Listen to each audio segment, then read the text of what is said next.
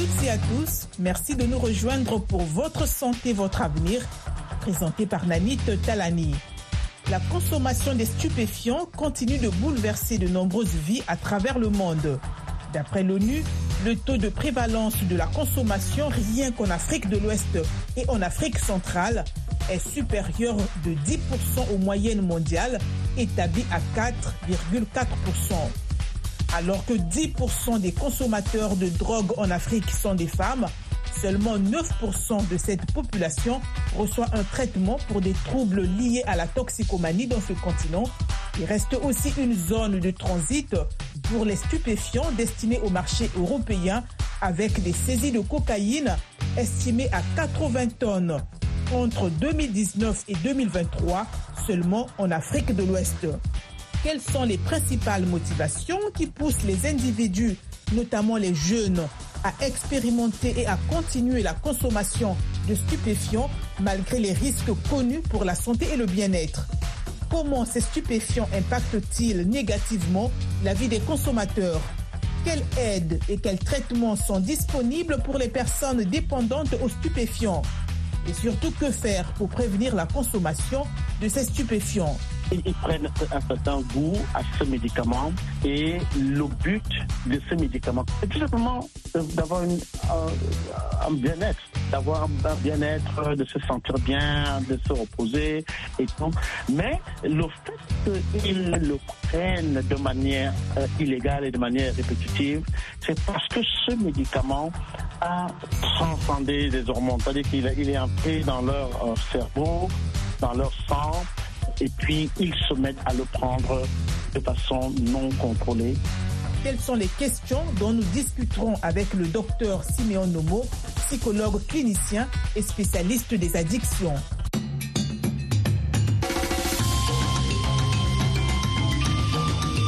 Votre santé, votre avenir, l'invité de la semaine.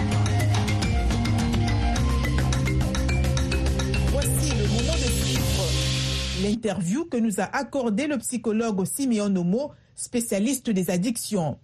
Cette discussion nous aidera à explorer les mécanismes qui poussent les individus vers la consommation des drogues, les effets dévastateurs de la dépendance et les voies possibles vers la guérison tout en abordant les stratégies de prévention et de traitement.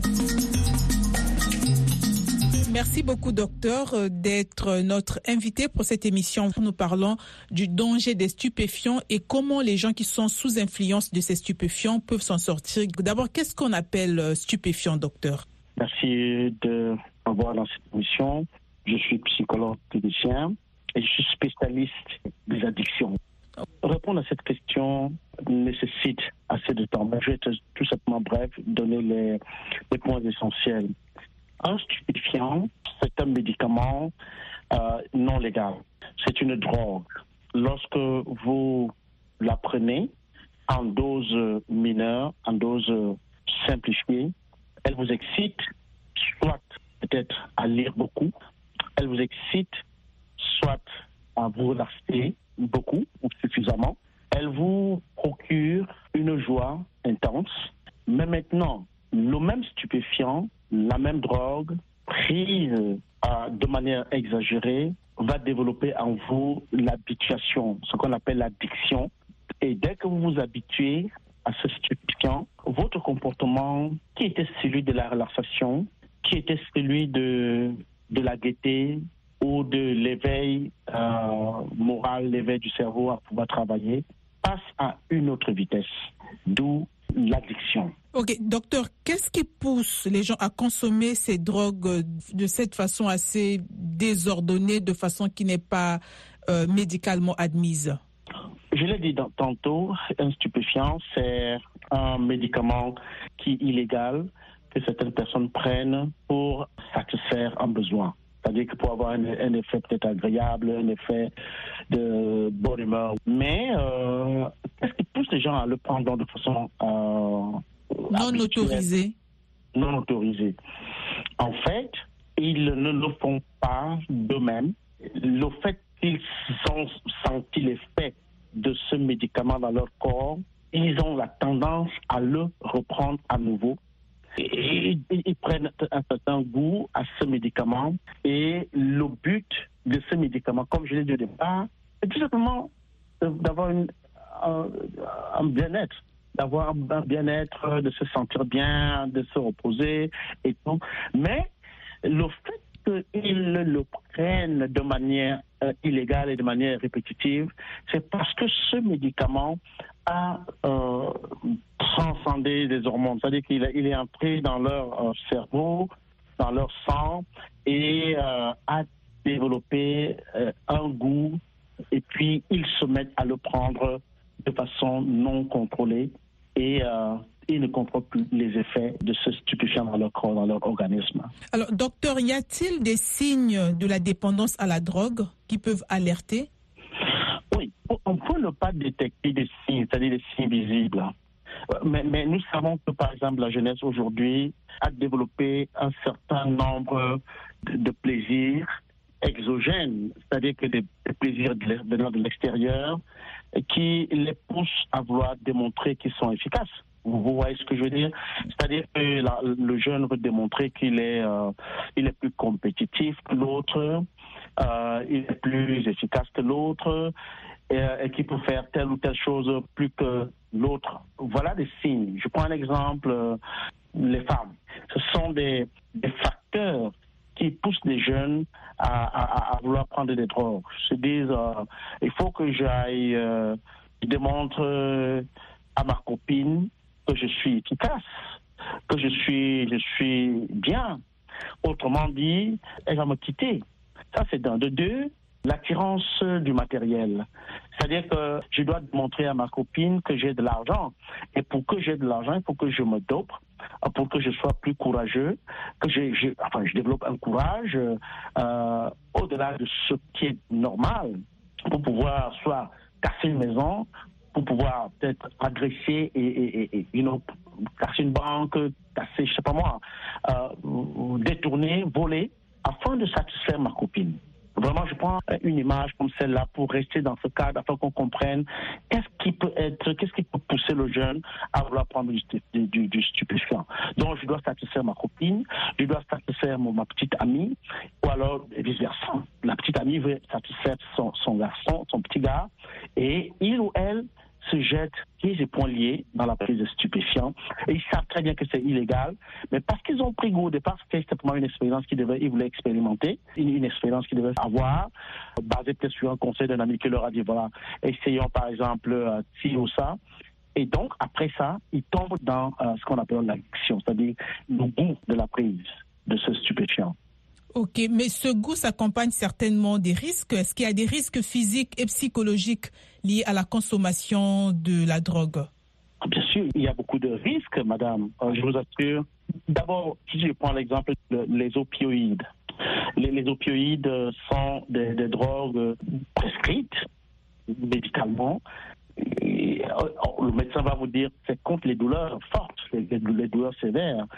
Mais euh, illégalement, euh, des individus se lancent dans les opioïdes parce que voilà, le mal de tête ne cesse et puis euh, ils s'y lancent et puis ils commencent à, à, les prendre. Les opioïdes, par exemple, Sébastien, euh,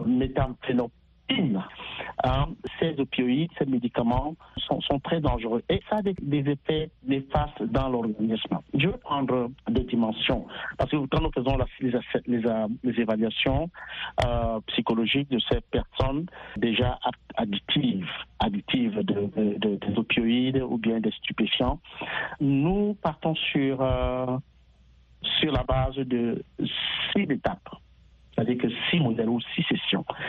Nous commençons généralement par euh, évaluer la dimension biologique. La dimension biologique qui est celle de l'intoxication que le stupéfiant va avoir dans le corps du sujet. dont les intoxications, quels sont les risques qui sont associés, n'est-ce pas, à, cette prise de, de stupéfiants par, par, ce garçon. Et dans cette dimension biologique, lorsque nous l'avons évalué, s'il n'y a pas d'intoxication grave, ok, on va tout simplement procéder à ce que nous appelons la thérapie. Mais s'il y a des conséquences graves, des risques graves qui peuvent euh, dégénérer euh, sur le plan biomédical, c'est-à-dire que la condition médicale de celui-ci euh, a été entamée. Il y a par exemple une maladie chronique qui s'est qui s'est assise et tout ça, alors nous faisons de la référence, nous le référons. Bon, maintenant, il y a une autre dimension que nous appelons la dimension psychologique. C'est-à-dire que la, dimension psychologique, c'est-à-dire cognitive, ou bien comportementale, ou bien même émotionnelle. Vous voyez, quand quelqu'un a fini de prendre la drogue, euh, sur le plan émotionnel, son sourire n'est plus un sourire euh, net. Voyez-vous, il n'est plus, il n'a plus un sourire euh, adéquat, un sourire net, comme je dis. Il, de façon exagérée, va montrer ses dents, ses yeux sont, commencent à être larmoyants, le comportement psychomoteur est, lent, c'est-à-dire l'action de son corps, ses mains, sa démarche, il titube, ainsi de suite. Et, ça, l'évaluation peut nous pousser à, consulter un psychiatre pour euh, une prise en charge psychiatrique, une prise en charge médicamenteuse.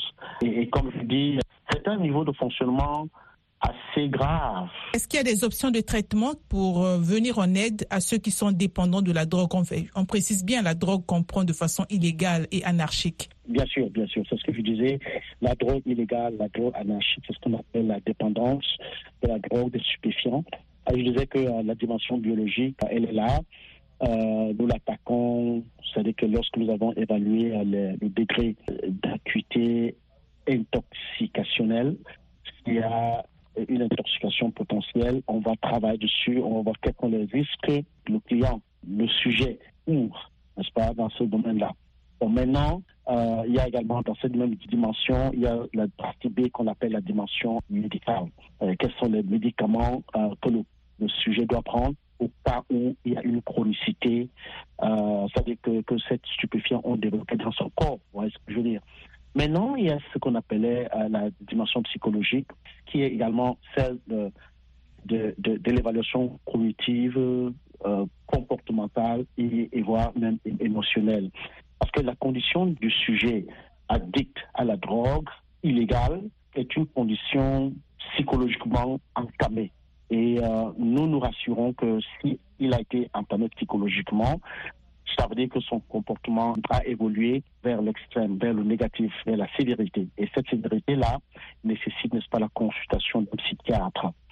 Et éventuellement, hein, éventuellement, si euh, le psychiatre est intervenu, ça veut dire que on doit procéder à une évaluation du niveau de changement de ce sujet qui est addict, n'est-ce pas, aux stupéfiants. Donc nous préconisons en ce moment donc ce que nous appelons un diagnostic. En tant que psychologue, c'est ce que nous faisons. Nous faisons un diagnostic pour voir est-ce qu'il est à l'étape de la contemplation, est-ce qu'il est à l'étape de la préparation, ou alors il est à l'étape de l'action ou même la maintenance. Donc nous, nous, évaluons tout ça psychologiquement. Et puis, euh, il y a dans l'autre étape, dans l'étape sociale, la dimension sociale, qui est celle d'évaluer la rechute du client. C'est-à-dire que lorsque ces maladies, c'est-à-dire que ces différentes dimensions du traitement ont été évaluées, on va se rendre compte si le, malade est prêt au changement, s'il est prêt à la guérison, s'il accepte qu'il va être guéri, est-ce que il ne va pas rechuter demain Alors c'est l'observation sociale. Comment est-ce qu'il vit à la société? On évalue tout ça, son environnement avec sa famille, avec ses voisins, tous ceux qui l'ont aidé à prendre, n'est-ce pas, ces, stupéfiants, est-ce qu'ils se sont éloignés de lui? Est-ce que eux-mêmes, n'est-ce pas, sont également, ont été également euh, pris en charge par euh, le personnel de la santé mentale Voyez-vous? Vous suivez votre santé, votre avenir sur VOA Afrique. Alors, docteur, quelle est la couche de la population la plus exposée à la prise illégale des stupéfiants? La réponse à cette question est vraiment, elle est, c'est une très bonne question. Hein. Nous, nous, dirons que euh, généralement, ce sont les, hommes qui sont euh, la couche la plus atteinte. Mais malheureusement, aujourd'hui, on voit aussi euh, les femmes, hein, les femmes qui sont carrément engagées. Je vais vous dire ce que beaucoup de gens ne savent pas. L'alcool est la première drogue qui détruit l'humain. Tout à l'heure, vous parliez de drogue illégale. nous savons que l'alcool est même illégal, elle, est même proscrite dans certains pays. Malheureusement, nous savons que dans certains pays où même l'alcool est proscrite, c'est dans ce pays qu'on trouve une vaste majorité euh, des consommateurs de l'alcool ou des drogues euh, stupéfiantes. Et comme je disais, l'alcool détruit le cerveau. À, à l'instant vous commencez à prendre l'alcool de façon exagérée, vous savez, je vous, ai dit euh, au départ en définition que les stupéfiants ou ces drogues-là, euh, l'individu au départ ne va pas les prendre, ne les prend pas, n'a pas l'envie de les prendre tout simplement parce que euh, il veut se détruire. Voyez-vous, c'est d'abord parce que il veut chasser un stress, il veut, il veut traiter son mental, c'est-à-dire qu'il veut se réjouir, il cherche une bonne humeur, il cherche une relaxation, il cherche à être content. Mais euh, c'est la reprise, c'est l'exagération, c'est l'extravagance de la prise de ces médicaments qui développe donc maintenant un comportement euh, psychologique inadéquat et d'où euh, les différentes dimensions du traitement dont je vous ai parlé plus haut. Alors, comment les, ces stupéfiants bouleversent-ils la vie des consommateurs Absolument, absolument. C'est-à-dire que sur le plan euh, social, vous êtes, vous devenez un, un, impotent, vous devenez même un paria. Un paria parce que euh, la société ne peut plus vous confier des responsabilités sur le plan professionnel, par exemple vous devenez impotent parce que votre mental, votre mémoire ne retient plus. Je prends un exemple. Les clés de votre maison, vous, vous allez les égarer et puis euh, on voudra, on voudra casser votre maison pour que vous y accédiez. Et ça, c'est le comportement. Et, votre maison même va être un désordre, un désordre pratiquement une poubelle parce que vous n'avez plus de, de capacité, vous n'avez plus d'aptitude à prendre soin de vous. Vous voyez, c'est la senteur. C'est-à-dire que la mauvaise senteur, c'est la procrastination qui s'installe. Vous remettez tout à demain. Donc, vous ne pouvez plus rien faire que la drogue vous a, vous a emporté. Et donc, la société euh, est paralysée à cause de vous. Vous ne pouvez plus rien faire. Hein, du coup, euh, je, je, je, le dis souvent à, tout, à, tout, ceux qui veulent m'entendre. Voyez-vous, lorsque la drogue a pris place euh, dans votre vie, dans votre organisme, alors le stress s'installe, la dépression s'installe et toutes ces comorbidités médicales, mentales se rajoutent, c'est-à-dire l'anxiété, c'est-à-dire euh, euh, la dépression, euh, c'est le, le, bipolarisme, c'est même la schizophrénie, c'est toutes ces maladies-là, mais qui partent aussi du fait que vous avez détruit votre corps par la drogue. Ça, c'est la dimension sociale. Maintenant, la dimension spirituelle, elle est là. Et elle est même, elle est même plus importante parce que votre esprit ne peut plus être à, à la verticale, c'est-à-dire être en relation avec, avec son créateur, avec, avec, avec son Dieu. Votre esprit est, là, là, je parle de la lassitude. Vous ne pouvez plus prier, vous ne pouvez même plus aller à l'église. Sur le plan euh, matrimonial, vos enfants vous n'avez plus besoin de les voir. C'est-à-dire que vous, vous les abandonnez, ou alors ils vous abandonnent, et bonjour la solitude, et vraiment les conséquences sont très graves. Alors, docteur, comment prévenir la consommation illégale des stupéfiants de façon générale dans la société, mais surtout auprès des jeunes? La prévention passe par euh, la responsabilité de l'État à réduire la, vente ou alors l'accès, réduire l'accès de ces stupéfiants aux, jeunes. Je sais, ce que je viens de dire là, c'est presque une utopie, mais euh, c'est une responsabilité néanmoins. Euh, si les États dans le monde entier pouvaient contrôler de façon, de façon sérieuse à réduire ces stupéfiants, je crois que la jeunesse n'aurait pas moyen d'y arriver. Et il est vrai que certains États ont mis sur pied des stratégies pour contrer cela. Par exemple, la police qui veille parce que euh, dès qu'on vous a trouvé avec un stupéfiant, on vous arrête, ainsi de suite. La répression va intervenir. Mais euh, je disais, l'État va devoir faire ça. Maintenant, l'État a aussi d'autres moyens, et ça c'est un moyen aussi important. Euh, quiconque a senti que son stupéfiant qu'il a commencé à prendre dans sa vie ont développé des, inattitudes en lui, cette personne peut se rendre dans un milieu de soins et il en existe cinq. On, en existe cinq euh, niveaux de soins à ce moment-là. Si vous êtes prêt à, vous y engager, ce n'est pas forcément, comme je parlais de la dimension biomédicale, ce n'est pas forcément l'hôpital que vous devez euh, vous limiter. Vous devez également essayer de vous lancer à, ce que nous appelons le niveau des soins intensifs.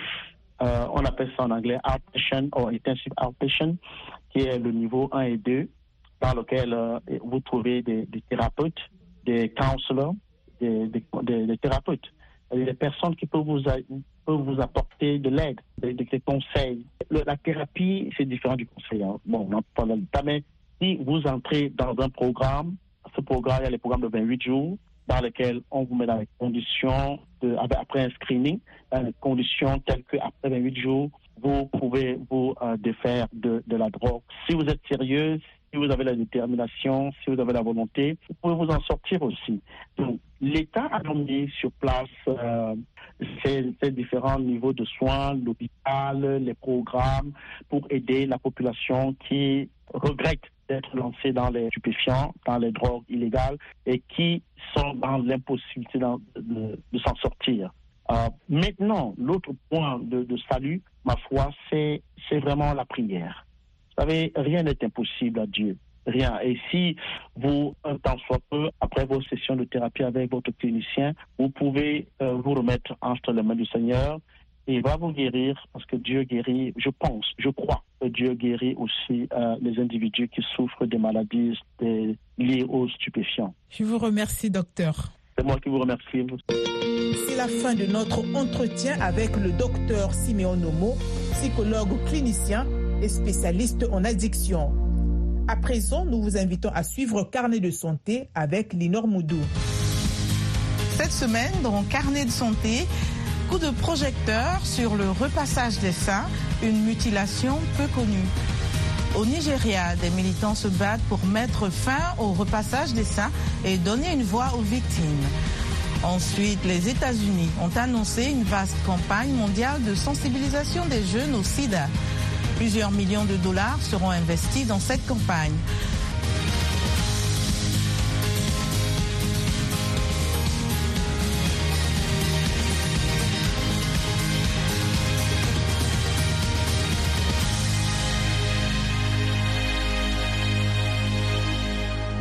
Bonjour à tous, merci de nous rejoindre pour une nouvelle édition de Carnet de santé. Avez-vous entendu parler du repassage des seins? Si la réponse est non, vous n'êtes pas seul. Souvent réalisé dans l'intimité familiale, le repassage des seins consiste à masser les seins d'une jeune fille à l'aide d'objets chauds comme des pierres ou des spatules pour les faire disparaître.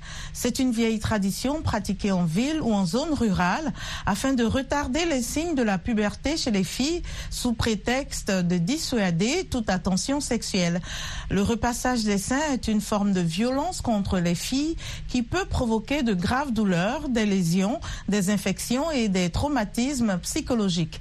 Environ 3,8 millions de femmes ont subi le repassage des seins selon les Nations Unies, notamment au Cameroun et au Nigeria. Gibson Emeka a ce reportage avec le récit de Nanit Talani.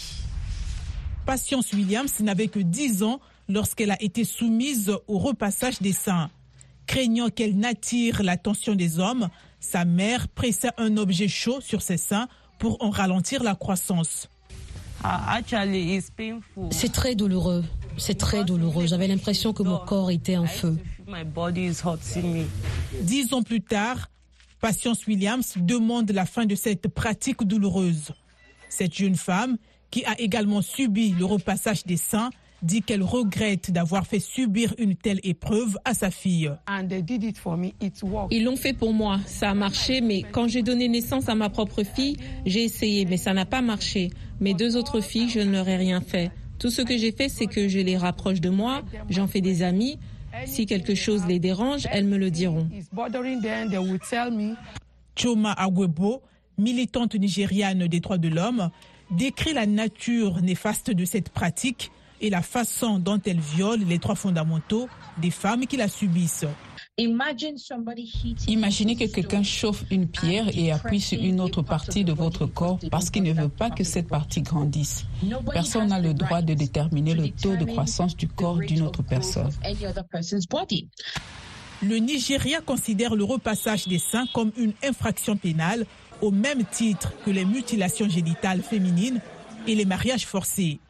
Sa loi de 2015 sur l'interdiction de la violence contre les personnes punit spécifiquement les auteurs de telles pratiques traditionnelles préjudiciables d'une peine d'emprisonnement maximal de 4 ans et d'une amende maximale de 500 000 naira ou des deux à la fois.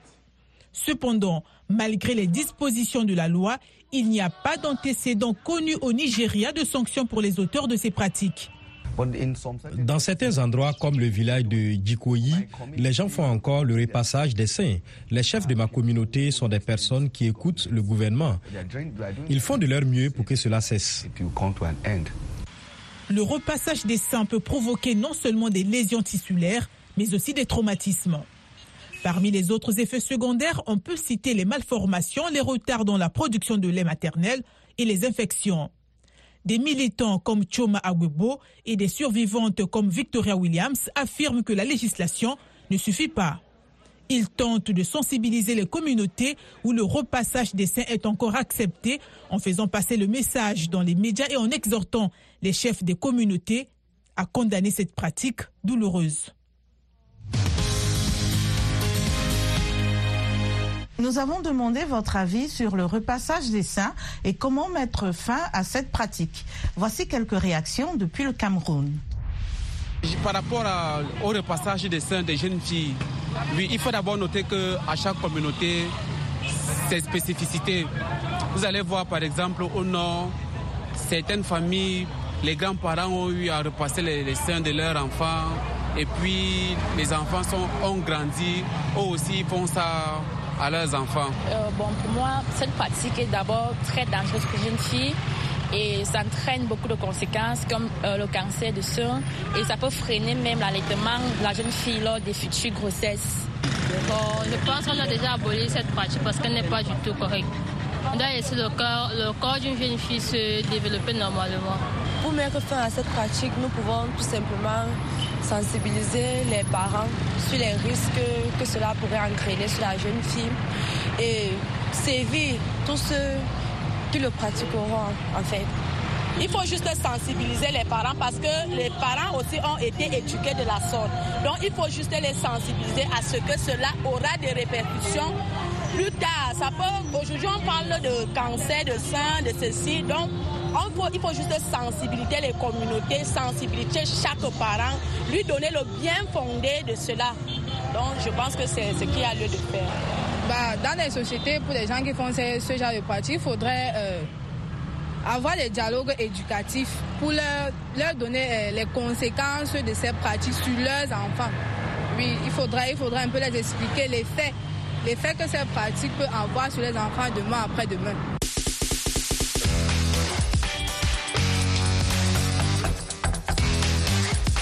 Voilà la fin de cette édition de Votre santé, votre avenir.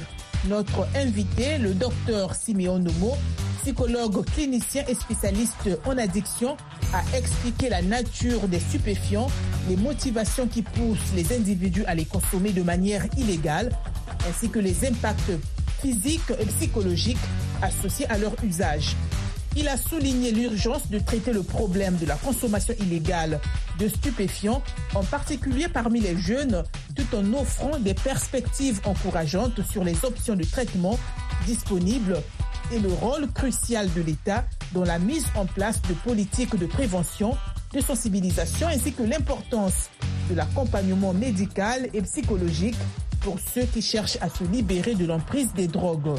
Le docteur Simeon Nomo a par ailleurs évoqué la dimension spirituelle dans le processus de guérison et aussi la collaboration entre les institutions, la communauté médicale et la société dans son ensemble est essentielle pour forger un avenir où la dépendance aux drogues illégales est non seulement mieux comprise, mais aussi plus efficacement contrée.